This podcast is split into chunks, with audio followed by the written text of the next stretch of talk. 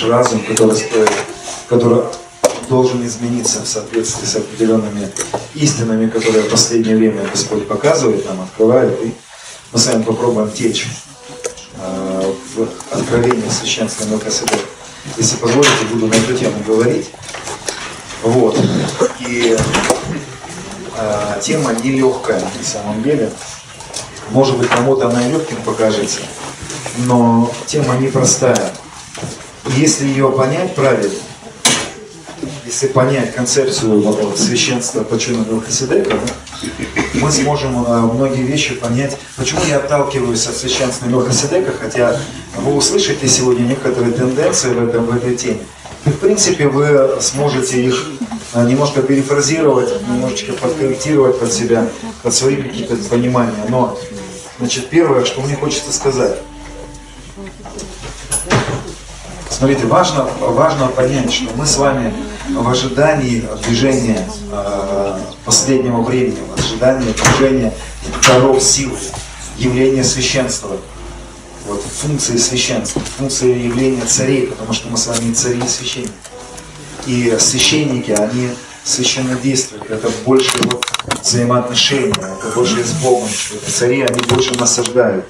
Они и это а, такое движение апостольское, движение даров силы, движение насаждения, а, распространения царства.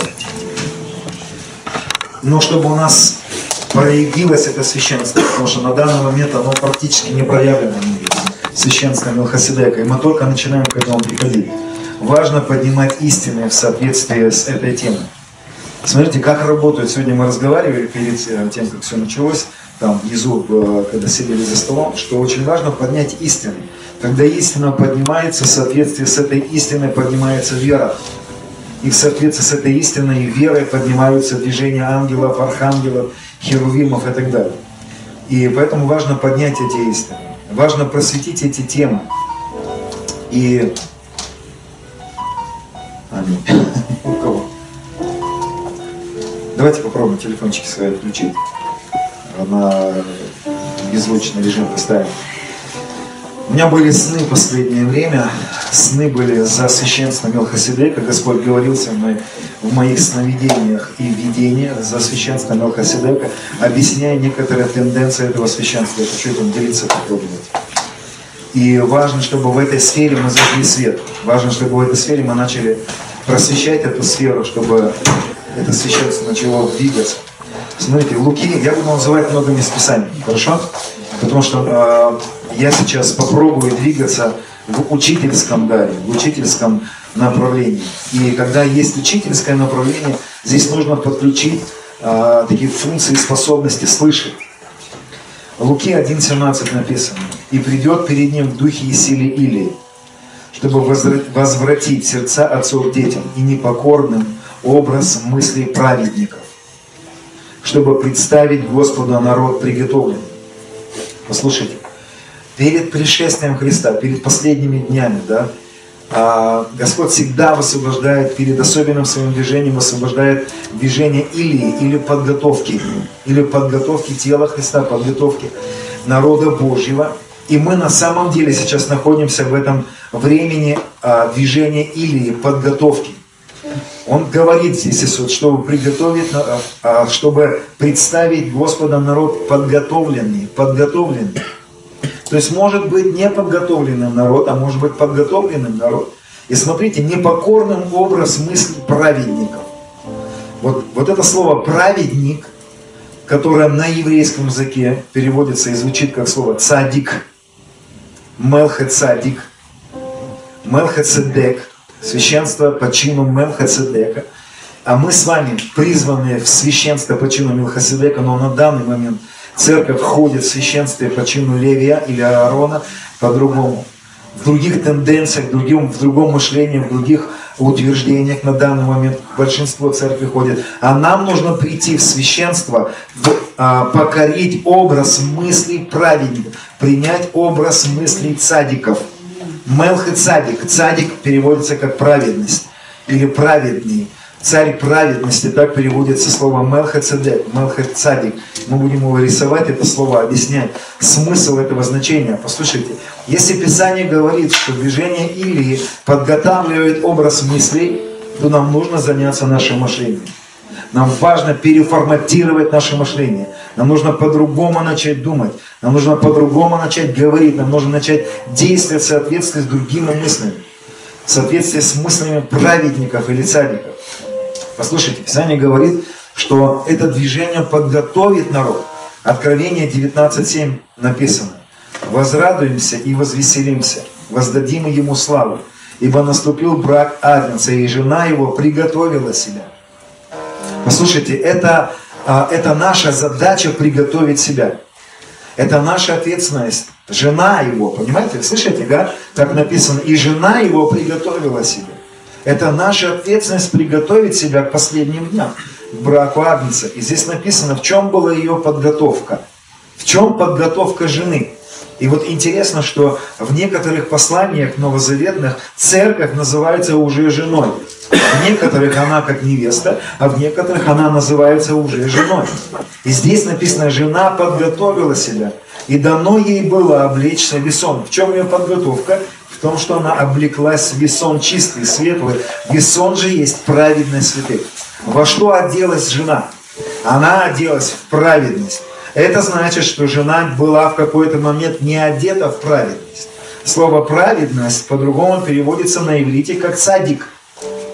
Жена, церковь должна одеться в священство Мелхицадика, в священство праведности, в, облечь себя в цадик. Запомните это слово «цадик», а потому что мы будем в нем находиться в этом, а, в этом в этом слове. Оно многие вещи объяснит, это слово. Поэтому жена приготавливает себя, одеваясь в, это, в эту одежду. Я вам скажу, что не вся церковь будет ходить в этой одежде. И не вся церковь захочет одеть себя в эту одежду. Почему?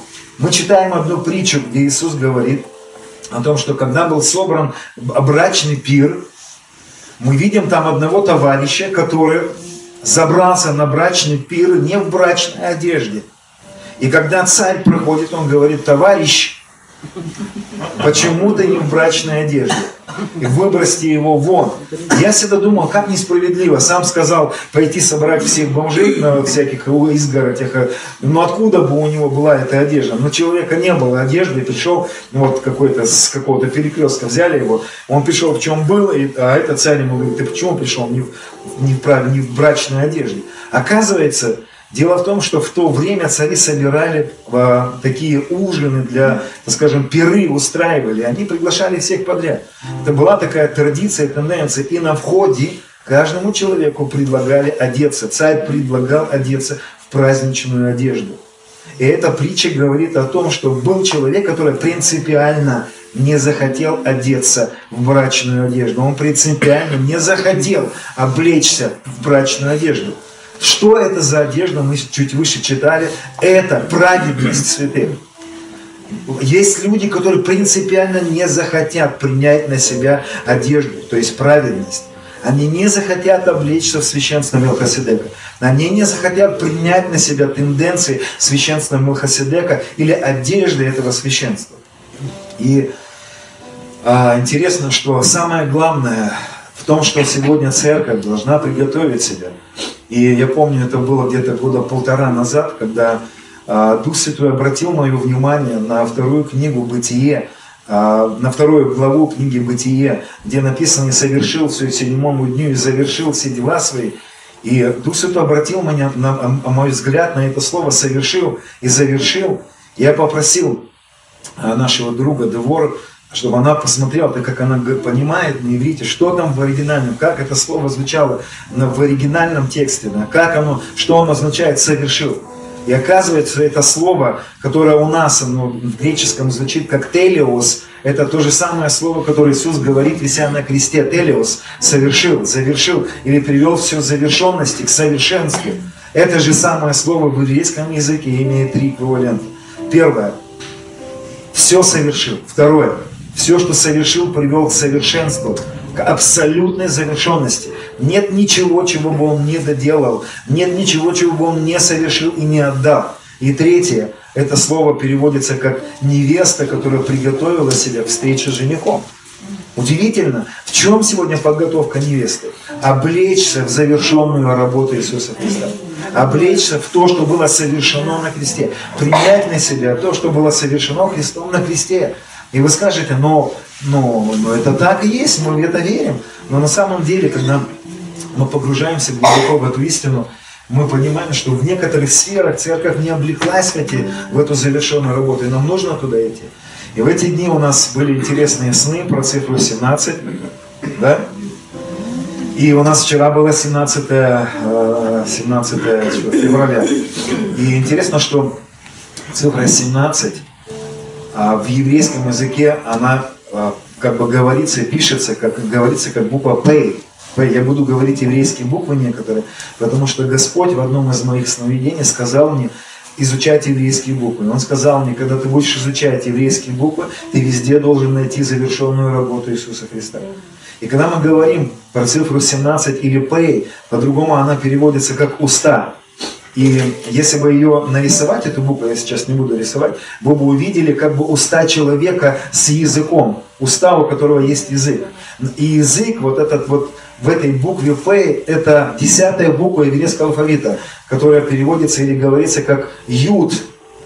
Это десятая буква, с этой буквы начинается имя Иешуа. С этой буквы начинается имя Бога Йодхей Вавхей или Яхве. Это буква, которая по-другому переводится как завершенная работа, или рука силы, которая все совершила. И мы с вами попробуем в эту букву сегодня нырять, и нам нужно будет понять кое-что, потому что в имени Малхасадек, в еврейских буквах закрыта совершенная работа, и мы будем говорить, что такое П или цифра 17. Интересно, что а, цифра 17 по счету буква П это уста на устах завершенная работа. Уста, которые провозглашают крест. Уста, которые провозглашают завершенную работу. Но вы удивитесь, что после буквы П идут еще две буквы. Цади и Кув, которые вместе составляют слово цадик или праведник. П – это уста, которые говорят о праведности, или о цадике, или о Мелхаседеке.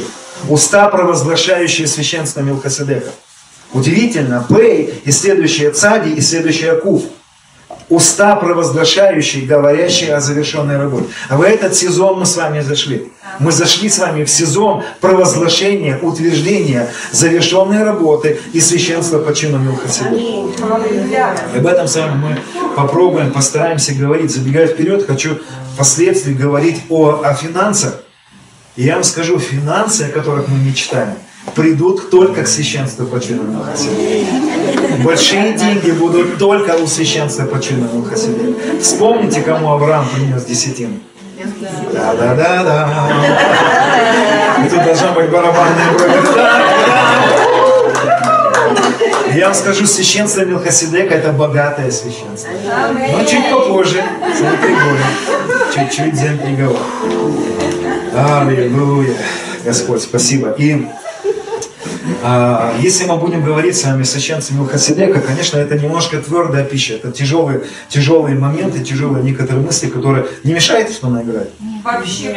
Классно, да? Пусть играет. Ты, ты нормально? Тебе не надо бежать никуда? Нет. Окей. А вы слушаете и пьете сразу. Да, да, Потому что тут течет, течет река. Она нереально помазанная. Она нереально вообще. Вот как только садится, сразу начинает течь речка. Хорошо, давайте мы с вами посмотрим некоторые места Писания, которые говорят нам о священстве Мелхиседека. Дело в том, что мест Писаний мало на эту тему, но те, которые есть, нереально глубокие и очень важные. Евреям 5 глава, мы начнем с этой мысли. И здесь написано 14 стихом. Твердая пища свойственна совершенно. Тем, у которых чувства навыком приучены к развлечению добра и зла. В контексте пятой главы твердой пищей называется «Откровение о священстве почину Хасидека». Прочитаем с 9 стиха 5, 5 главу. «И совершившись...» И нам с вами нужно договориться, что слово «совершившись» или «совершенный», которое в греческом стоит слово «телеос», которое мы сегодня недопонимаем, то, что употребляла первая церковь, когда она говорила одним приношением соделом навсегда совершенными телеос, завершенными. Эта фраза была как горячие пирожки разобрана Первая Церковь. Первая Церковь употребляла эту фразу «завершенная работа». Потому что вися на кресте он сказал «телиус» – «совершилось» или «завершил». И мы будем разбираться с вами в том, что значит это «завершил». Смотрите, и совершившись, или телиус, или приведя все к завершенности, сделался для всех послушных ему, не для всех. Вроде бы как бы для всех, но для тех, кто послушных ему, виновником спасения вечного. Быв начертан от Бога первосвященником по чину Мелхиседека. О сем надлежало бы нам говорить много. Когда я прочитал это, я удивился, потому что за всю свою жизнь я не слышал ничего о Мелхиседеке. Когда я залез в интернет, когда я залез искать какие-то книги, когда я залез искать какие-то проповеди о Мелхиседеке, я не нашел ничего. Об этой теме нет ничего, но автор и я уверен, что это был апостол Павел, автор этого послания, говорит, о сем надлежало бы нам говорить много. О чем о сем? О священстве Мелхиседека, о Мелхиседеке. О сем надлежало бы нам говорить много, но трудно истолковать, потому что вы сделались неспособны слушать. Очень важная мысль, чтобы понять откровение о священстве Мелхиседеке, нужно слушать. Нужно получить способность слушать.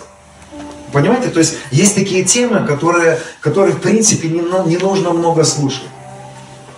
Потому что там просто есть две-три фразы, которые, которые а, авторы этих посланий будут менять местами. И в принципе будет одно и то же послание, просто там два-три тезиса. Но здесь же нужно слушать. Чтобы понять откровение священства Милхасилика, нужно слушать. И будьте внимательны, то, что мы будем говорить. Он говорит, но вы сделались неспособны слушать.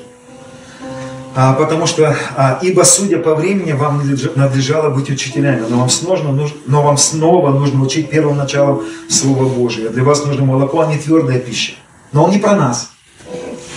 Не про нас. Здесь находятся люди, которым свойственна твердая пища которые могут переваривать твердую пищу. И слушайте, 14 стих говорит, твердая пища в контексте, что он называет твердой пищей? Священство Милхасидека, откровение о Милхасидеке. И он говорит, твердая пища свойственна совершенным. Каким совершенным? Когда я раньше читал это слово, я думал, ну это точно не про меня. Да вообще, где эти совершенные? Вот кто это? Кому эта пища свойственна? я всегда пролистывал, потому что мы не понимали, что это слово, как оно правильно переводится, и о чем апостол Павел говорит здесь. Твердая пища свойственна тем, кто в завершенность, кто в телиус, кто в завершенность. Я попробую здесь нарисовать сейчас, не знаю, этот мастер будет стираться у нас? Да, будет, да. да. Это будет.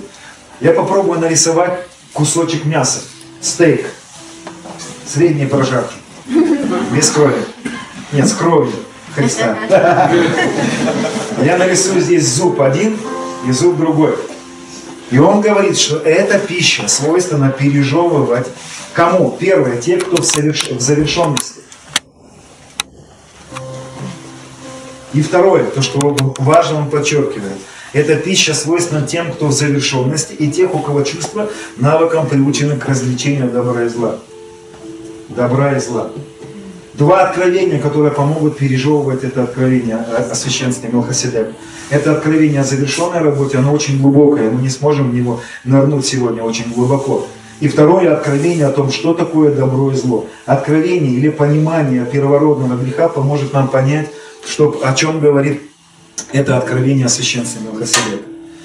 Интересно, что на греческом Мелхоседек или Мелхоседек переводится как Василиус Ирина. Мелхеш, а Мелх, он же как Мелхиседек, и он же Мелех Шалом. У него два имени. Царь Салима, царь Шалома, и царь, а, и царь Цадик, царь праведности. И вот царь Шалома переводится Василиус Ирина. Ирина Васильевна. Кто, есть Ирина кто-нибудь здесь?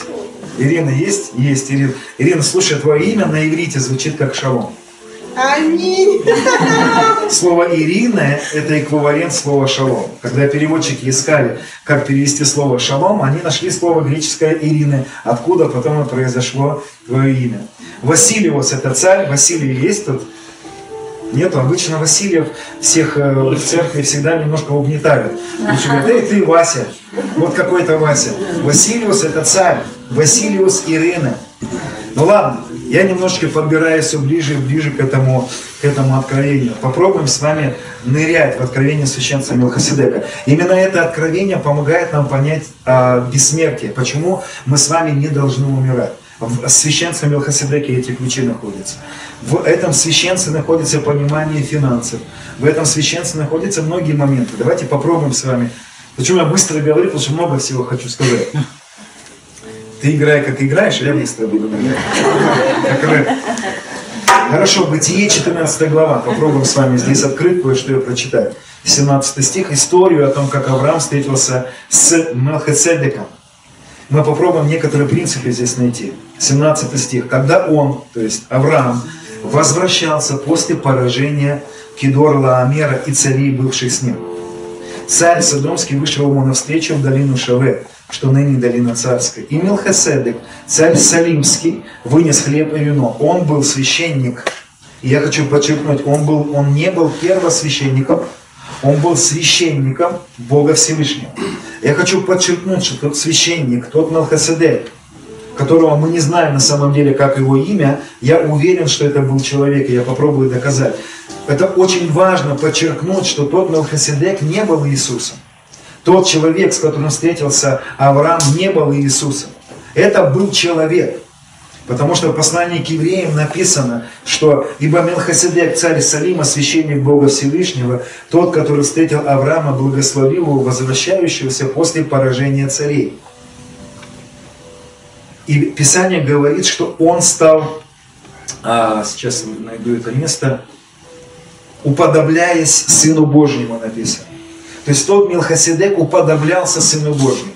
Он не был напрямую самим Иисусом. Он уподоблялся Сыну Божьему.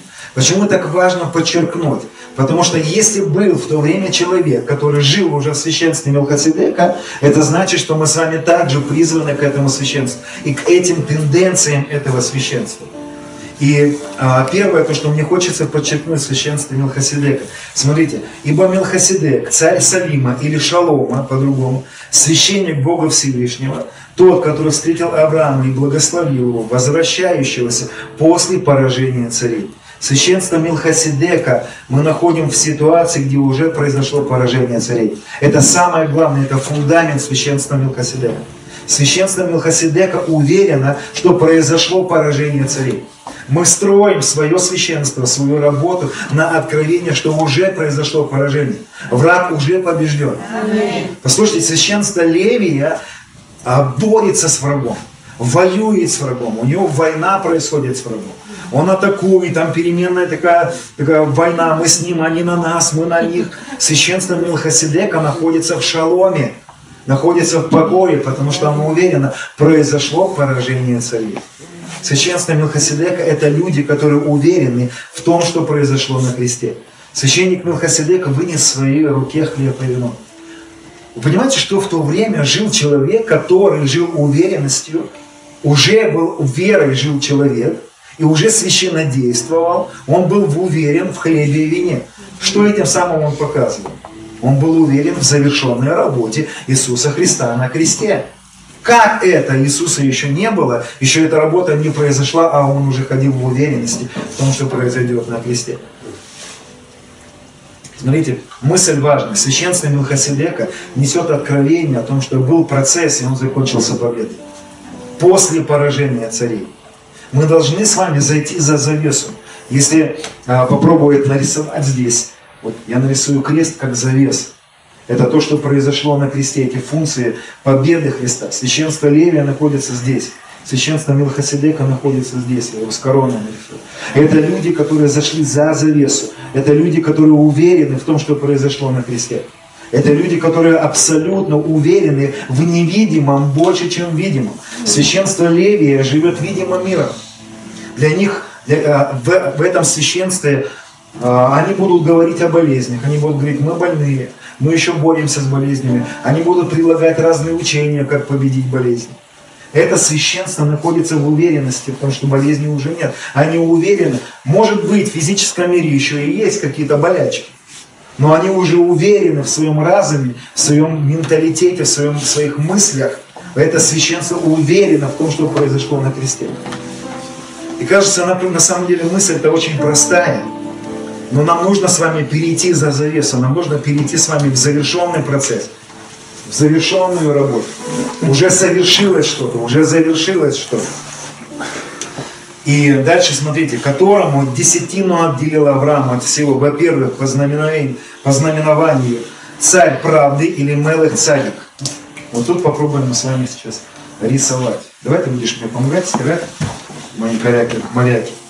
Смотрите, первое, то, в чем нам нужно с вами утвердиться, что такое Мелых цадик.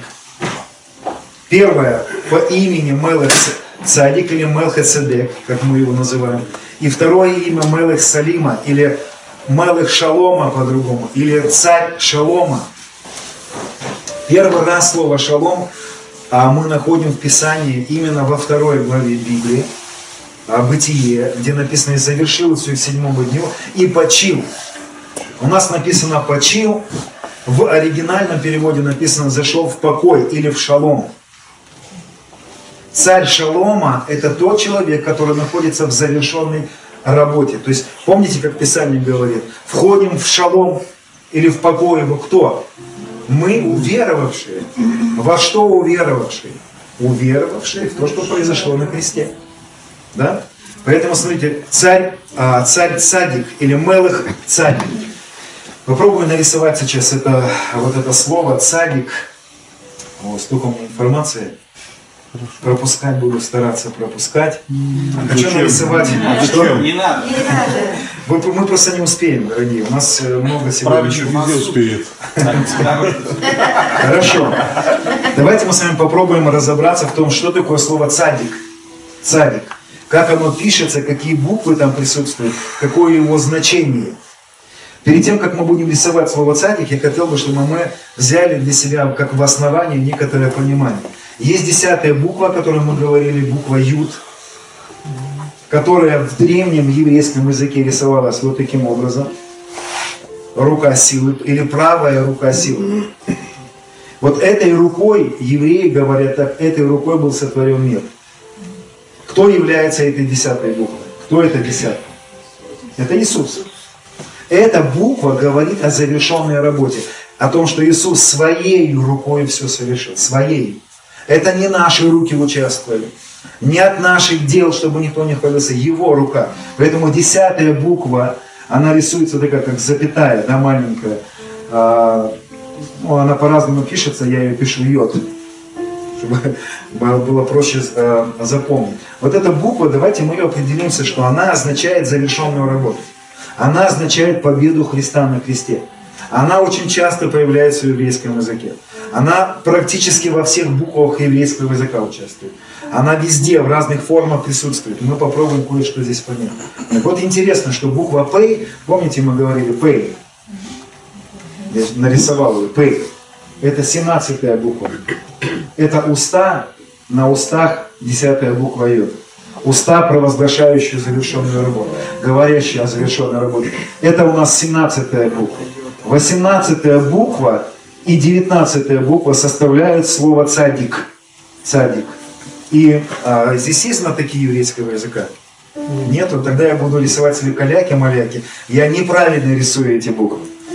Но я буду их рисовать, чтобы, ну, то есть они сложно рисуются, но я попробую все-таки исказить некоторые буквы. Вот цади, буква цади, это первая буква в слове цадик она пишется или рисуется из двух букв. Первая буква, буква Нун. Вот эта буква Цади. Она называется Цади. Она пишется или рисуется из двух букв. Первая буква Нун. И буква Нун переводится как наследник.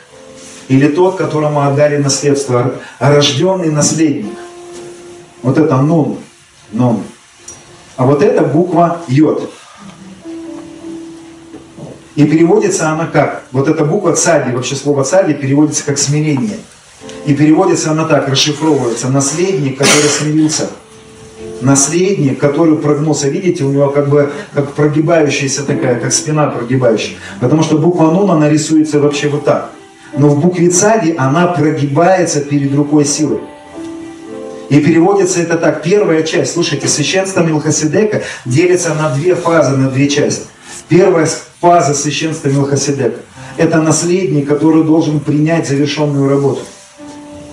И если мы хотим ходить в священство Милхасидека, мы не можем обойтись без вот этой фазы.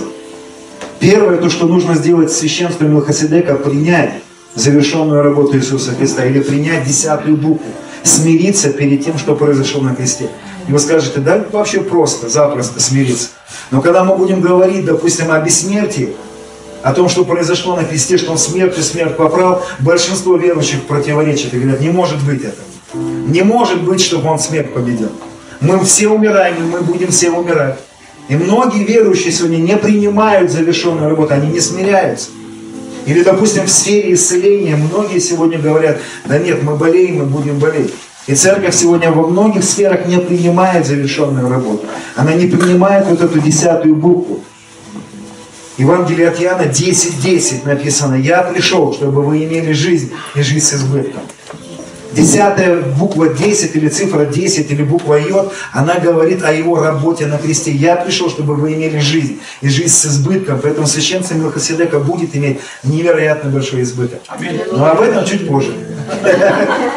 Поэтому первая фаза – это наследник, который смиряется. Интересно, что в древнем еврейском языке, а там он проходил свою э, эволюцию, так скажем, он менял свои, свои нарисования букв. Интересно, что в древнем еврейском языке вот эта буква цади, она рисовалась вот таким образом.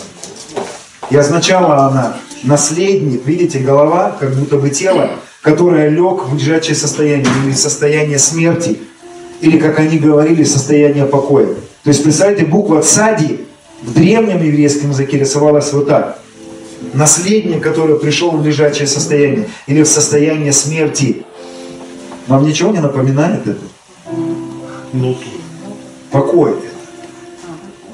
Покой. Тот, кто принял завершенную работу, пришел в покой. Мы находимся после поражения царей. Вы понимаете, то есть нам нужно принять всю, всю вот эту фазу его победы. Все, что там произошло. Одна из главных, один из главных моментов его победы, это в том, что мы умерли вместе с ним и уже воскресли вместе с ним. Мы уже на небе посажены. Мы не когда-то туда придем. Мы уже умерли, и мы уже воскресли. И эти сферы нам всем нужно принять. И нам нужно прийти в покой. Поэтому первое, то, что нужно делать священству Милхасидек, научиться пропитываться, научиться созерцать Бога. Научиться переживать Его с Ним, быть с Ним. Послушайте, мы не сможем переживать вот эту глубину единения с Ним, если мы не приняли всю фазу завершенной работы. Если мы, допустим, не верим еще, что мы уже умерли, что мы уже воскресли, как мне успокоиться? Если мы до сих пор не верим, что произошло совлечение греховного тела плоти, как я могу успокоиться? Мне бороться надо с греховной натурой. И мы боремся, боремся, мы не заходимся в покой из-за этого. Но первая фаза всего священства Милхасидека – это зайти в покой, успокоиться от дел своих, принимая его дело. Эта буква «цади» переводится как «смирение». Слово «цади» переводится как «смирение». Смиренный сын. В чем смирение сегодняшней церкви или сегодняшних сыновей? Помните, мы читали а, покорным образ мыслей праведников. Принести, что делает а, а, Илия? Конце, в конце времен. Для чего он приходит?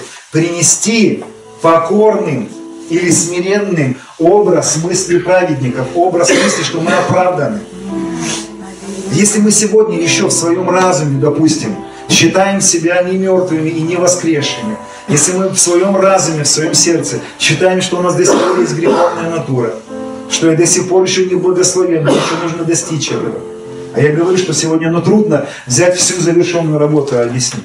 Если мы до сих пор считаем, что нам нужно заплатить какую-то цену, чтобы что-то получить, это означает, что мы не покорились еще истине. И нам стоит пройти первую фазу покорения завершенной работе Иисуса Христа. Я советую всем прочитать, я считаю, самый сильный труд на данный момент, самую сильную книгу, это Джона Краудера про э, возрождение Вселенной. Я считаю, что это но это на данный момент самая сильная книга, которая написана о завершенной работе. И знаете, когда я читал эту книгу, я не мог поверить, потому что все, что там я читал, все это до этого Господь говорил мне в моих сновидениях. Обо всем этом Господь разговаривал со мной. Поэтому первая фаза вот мы попробуем еще к этому вернуться, к этой мысли. Понимаете, да, цади, цади, нун и йод, наследник, который принял завершенную работу и зашел в покой, успокоился от дел своих, приняв его дела. Мы сейчас посмотрим здесь в этом, в этом ключе интересные вещи о том, что такое смирение на самом деле. Вот интересно, есть э, также в еврейском языке слово смирение, я сейчас найду это, свою запись. А, слово смирение в иврите звучит так. Она или Ханна. Ханна звучит. Анна. И пишется оно очень интересно, слово смирение. Первая буква это буква Айн. Айн, ну, не буду сейчас рисовать это все, запоминайте, или просто послушайте. Первая буква Айн, вторая буква Нун, третья буква Хей. Вот так состоит слово смирение. И переводится оно так. Айн, это на иврите звучит как глаз или око. Нун – это сын или наследник, мы с вами говорили уже нун. То есть глаз, наследник и последняя буква хей. И смирение по-другому переводится, знаете, как интересно. Наследник, который смотрит и а, перед своими глазами видит распятого или благодать. Тот человек, который наблюдает, смотрит. Помните, когда в пустыне а им кусали змеи, им нужно было перевести свой взгляд на распятого змея. Вот это и есть смирение, перевести свой взгляд с видимого и быть уверенным в невидимом. Это и есть смирение. В чем смирение сегодня нас, как наследников Божьих? Перевести свой взгляд на распятого, своими глазами, айн, наблюдать, смотреть на благодать, говорить о благодати, смотреть на Сына, который дал благодать. Смотри своими глазами на Сына, наследника, который дал тебе благодать. Смотри на крест, видь все, все через крест. Когда в шестнадцатом году Господь посещал меня первый раз, много раз эту историю рассказываю, буду еще, наверное, сотни раз рассказывать. Со мной происходил вот этот самый момент. Когда Он стал передо мной, Он сказал мне, ты должен знать, что ты праведник. Первое, что Он сказал мне, что я праведник, цадик. Я сказал ему в ответ, я не праведник, я грешник. Почему? Я был так научен. Он сказал мне, ты лжец. Ты праведник, он мне сказал. Я говорю, Иисус, как это я праведник? И он мне говорит, ты неправильно смотришь на себя. Я говорю, а как мне нужно смотреть на себя? Он мне говорит, ты должен смотреть на себя так, как я на тебя смотрю. И вдруг я оказываюсь в нем и смотрю на себя через его глаза. И вижу, что он на меня смотрит через себя распятого. Он видит меня через крест, через то, что произошло на кресте. И я смотрю на себя через его глаза. Помните, что такое смирение? Глаза, которые смотрят на все через распятого. Это смирение сегодняшних садиков или малхацадиков. Как мы смотрим на себя? Драгоценные, когда мы к зеркалу подходим, что мы видим там? Что мы видим друг в друге? Если мы видим друг в друге грешников, если мы видим друг в друге, вот по плоти друг на друга смотрим, это не священство Милхасидека. Священство Милхасидека не только на себя смотрит через крест, оно и на других смотрит через крест. Я вижу праведников. Почему я вижу праведников? Не потому, что я с вами близко не знаком, Потому что если близко познакомились, праведников перестану видеть. Нет, потому что я смотрю на все через крест. Каждый из праведник. Не по делам своим, потому что Иисус на кресте умер. Каждый из нас здесь и есть Иисус. И он сказал мне, ты лжец, ты смотришь на себя неправильно.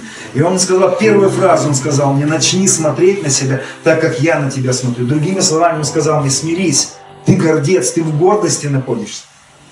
Моя гордость была в том, что я не смотрел на себя через то, что Он сделал для меня на кресте.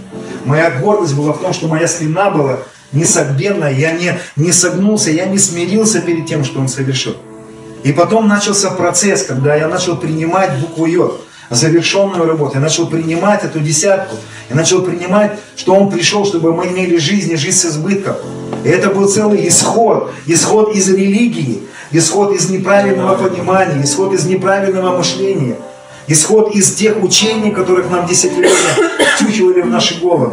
Исход из всех этих книг, которые сжечь надо, как, э, как когда-то э, сожгли в Деянии апостола, помните, выкинули все книги и сожгли. Мы взяли нашу библиотеку, вот серьезно, нашу церковную библиотеку, и выкинули 90% книг. Невозможно читать это, потому что там нет мышления праведника. Там нет мышления завершенной работы. Поэтому это первое, то, что нам нужно с вами совершить. Смириться перед Ним. Здесь я хочу рассказать интересную такую, а, опять же, с еврейскими буквами штучку одну. А, про Сару немножечко поговорим, про Авраама. Потому что церковь сегодня, она как Сара. Церковь это как Ева, как Сара. Мы женщина, мы вот та самая невеста или жена по-другому. Интересно, что в еврейском языке есть два слова, которые говорят, допустим, про женщину, это иш, про мужчину. Мужчина на иврите звучит как э, наоборот. Женщина иша, а мужчина иш. Когда моя жена узнала, что она иша, она говорит, ну точно, пашешь как э, иша, иша, иша. Она говорит, вам везет вы, но Иша, мы Иша. Ну, в, чем здесь, в чем здесь разница? Слушайте, интересно, что в слове женщина или Иша присутствует пятая буква еврейского алфавита Хей, которая переводится как благодать. Рисуется она вот таким образом. Это пятая буква, это Хей. Хей состоит из двух букв. Далит, четвертая буква, и десятая Йод. И переводится она так. Далит – это дверь. Йод – это рука силы. Рука силы, которая открыла дверь. Завершенная работа, которая открыла для нас дверь в дом Отца. И интересно, что вот эта буква Хей, она участвует в слове женщина, Иша. И нам, как церкви, нам подарили эту букву Хей, завершенную работу, благодать, подарок. Но интересно, что в имени Сара отсутствует буква Хей, но присутствует десятая буква, которая присутствует в имени Иш, мужчина.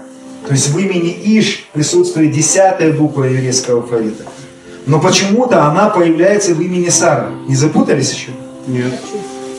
То есть почему в слове Сара появляется десятая буква? И интересно, что слово Сара переводится на иврите «госпожа моя». Или та, которая командует мной, говорит мне, что сделать.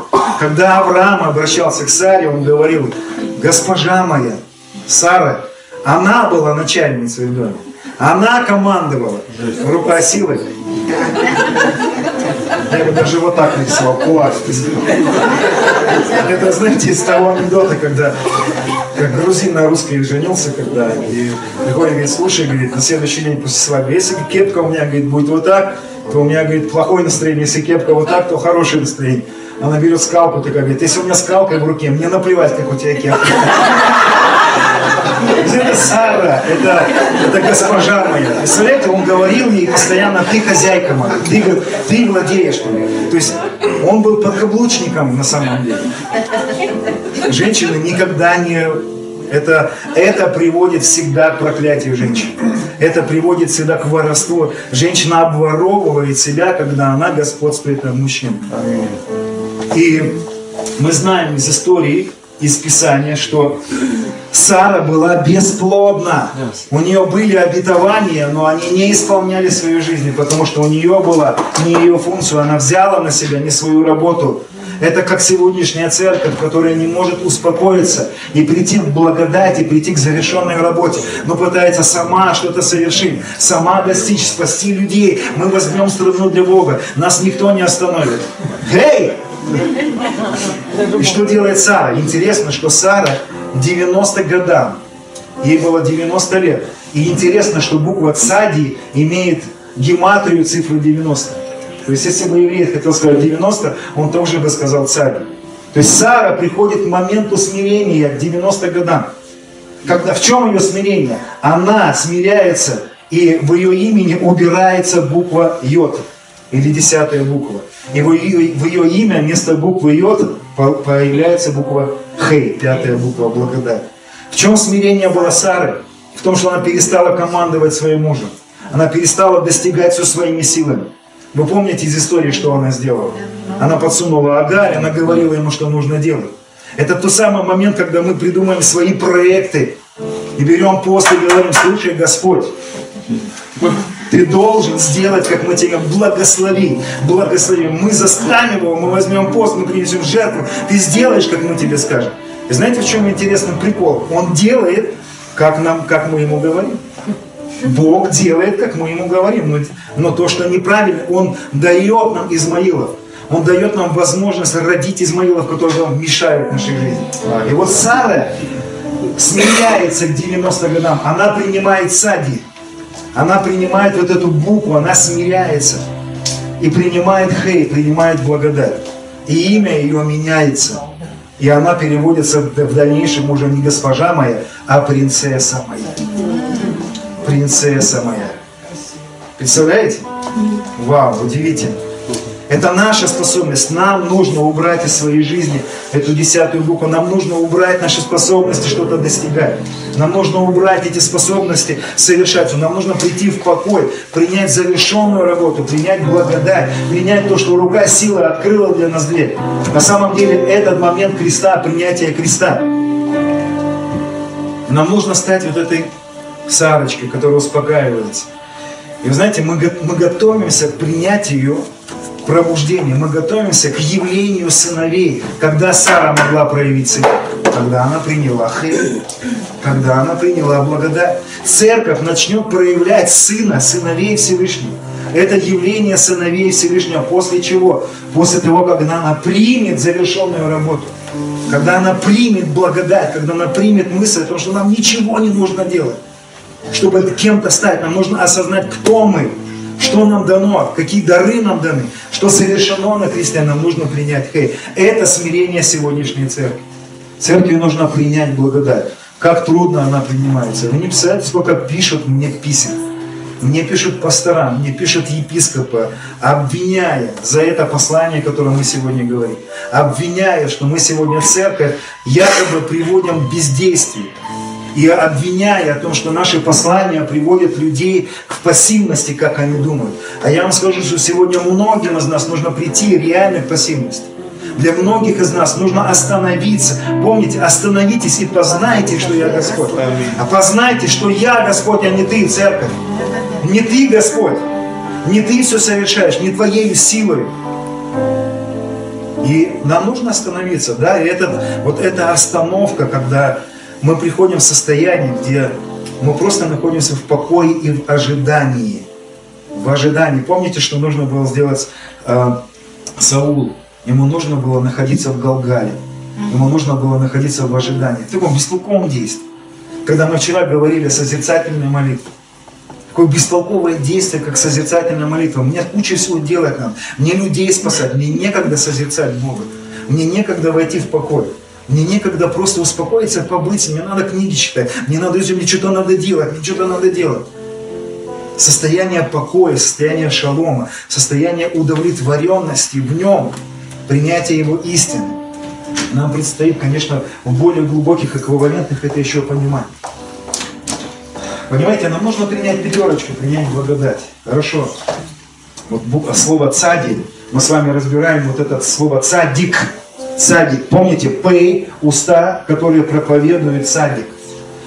А здесь в этом слове праведность или праведник есть еще проходная буква, а, которая, мы, мы сейчас немножко о ней сказали, это буква Далит, она четвертая, четвертая в алфавите, и она переводится как дверь, и в этом случае она говорит о том, что если наследник смирится, это первая фаза священства Милхасидека, принять завершенную работу, повторяю и повторяю еще раз, то это открывает дверь. Для чего дверь? Вот удивительно, что следующая фаза священства Милхасидека – это явление сыновей. Не могут сыновья явиться, проявиться. Не может это священство проявиться. Все творение ожидает сыновей. Где эти сыновья? Пока они не придут в покой, они не смогут проявиться. Следующая буква интересная, это 19 буква, это 18, а это 19 буква. Буква Куф. Куф. Куф. Удивительно, что эта буква а, рисуется из двух букв. Она тоже состоит из двух букв. Куф – это буква Ков. Вот эта буква Ков, и она а, означает рука благословения. Вот возьмите вот это вот, да, и переверните вот так. Вот это буква Ков. Рука благословения. Или рука благословляющая. Или рука несущая в свои, ну, что-то передающее. Помните, что сделал Мелхиседек? Он в своих руках что-то нес. Это явление священства Мелхиседека. Что-то проявляет священство Мелхиседека. Что несет рука благословения или ков? Она несет вав. Шестую букву. И шестая буква это, или буква ВАВ, она переводится как гвоздь, который соединяет небо и землю. какой-то гвоздь, который соединяет небо и землю. Что это за гвоздь? Это крест. Это хлеб и вино. Это явление священства. Это в чем наше явление? Что ожидает это творение? Оно ожидает, когда мы проявим то, что произошло на кресте. Но чтобы проявить то, что произошло на кресте, нужно, чтобы проявить, надо принять. Помните, когда апостолы говорят, видят этого хромого, и он говорит, дай нам денег. Они говорят, что имеем, то мы отдаем. Чтобы что-то отдать, нужно сначала что-то получить и в чем-то утвердиться. И мы будем говорить сегодня, да, еще больше, конечно, о том, что мы принимаем. Это рука благословения, которая несет вам. Мы были недавно в Казани, делали там вот подобные вещи, учили, и ночью одной сестре приснился сон интересный. Она увидела, как во сне, что а, в городе распространяется вот эта буква, вот эта буква КУФ, которая состоит из КОВ и ВАВ. По всему городу она начала видеть на всех а, местах вот эту букву КОВ, КУФ, рука благословения, которая несет в себе в своей руке крест, несет в своей руке благословение. Знаете, на что это похоже? Это похоже на то, что когда э, перед нами появляется мертвец или человек, который умер, у нас в руках что-то есть свое. И у нас есть что отдать в этот момент. И мы сами не отдаем себя. Мы не, мы не отдаем, как, знаете, в священстве Левия это звучит, свою накачанность молитвы. Надо быть особенно накачанным. Надо особенно молиться. Надо особенно пропаститься. Только э, молитвой и постом изгоняются бесы и так далее. Священство Левия пытается себя накачать. Оно пытается свою, свою какую-то жертвенность предоставить. Священство Милхасидека не проявляет свою жертвенность. Оно показывает, оно является собой жертву Христа. Оно проявляет жертву Христа. Я сейчас рассказываю, как, ну, обычный пример привожу, как у нас недавно это в церкви произошло. Одна из наших таких хрупеньких, маленьких сестер. Ей приснился сон о том, что она встретит а, в этом дне умер, человека, который умрет. Она во сне увидела березу, которую вырвал ветер, и она во сне поняла, прям во сне, что она встретится сегодня с человеком, который умрет. И она во сне взяла эту березу и обратно посадила. И едет на работу в автобусе, и вдруг человеку плохо, э, приступ, он умирает, все ему там делают искусственное дыхание, все, лежит труп. И она говорит, вот эта березка. И в этот момент она вспоминает вот эти темы, которые мы учили о том, что священство Милхасидека в руках что-то есть, о том, что у нас есть ответ на эту проблему. И она говорит и сидит и думает, ну так, неужели это тот самый момент, когда в моей руке есть ответ на эту ситуацию? И она возлагает на него руки начинает провозглашать жизнь, жизнь. Его трясет, и он воскресает из мертвых всех. И знаете, когда она в воскресенье рассказывала это, мы сначала не поверили такая тишина в зале, ну как бы вдруг сочинила, вдруг это вот, ну, вдруг он не совсем умер, вдруг он просто потерял сознание, да? Но слушайте, священство Милхасидека начинает проявлять, начинает являть, оно несет в своих руках хлеб и вино. Оно несет в своих руках вот эту завершенную работу. У священства Милхасидека есть ответ на смерть. Этого ответа нет у священства Левия. Священство Мелхиседека имеет ответ. Слушайте, я в своих видениях, сновидениях видел много воскресших мертвых. Я задавал вопрос, Господь, как это произойдет? Мы не видим сегодня столько воскресших мертвых. Очень скоро это священство будет воскрешать мертвых, как э, жарить э, пирожки. Раз, два, три, жареные пирожки.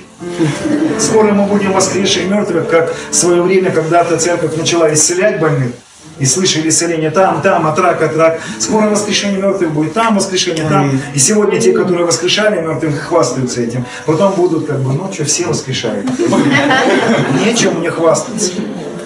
Вы понимаете, что на самом деле это священство Милхасидека, оно имеет вот, эту, а, вот эту, этот ответ. И он несет этот крест, несет эту завершенную работу. Я хочу здесь еще подчеркнуть из э, послания к евреям некоторые вещи про, про Мелхацедека. Мелхцедек, священник, царь, который несет, уверен в завершенной работе и несет эту завершенную работу. И здесь написано, интересно, что Мелхацедек без отца и без матери, без родословия, не имеющий ни начала дней, ни конца жизни. Уподобляясь или становясь примером, не показывая собой схожесть, то есть не являясь Иисусом, но уподобляясь Сыну Божьему, пребывает или живет, или продолжает жить священником навсегда. Я вам скажу, что этот человек до сих пор живой. тот Малхаселик, с которым встретился Авраам, до сих пор живой. И может быть кому-то из нас он появится, проявится. Может быть кому-то из нас он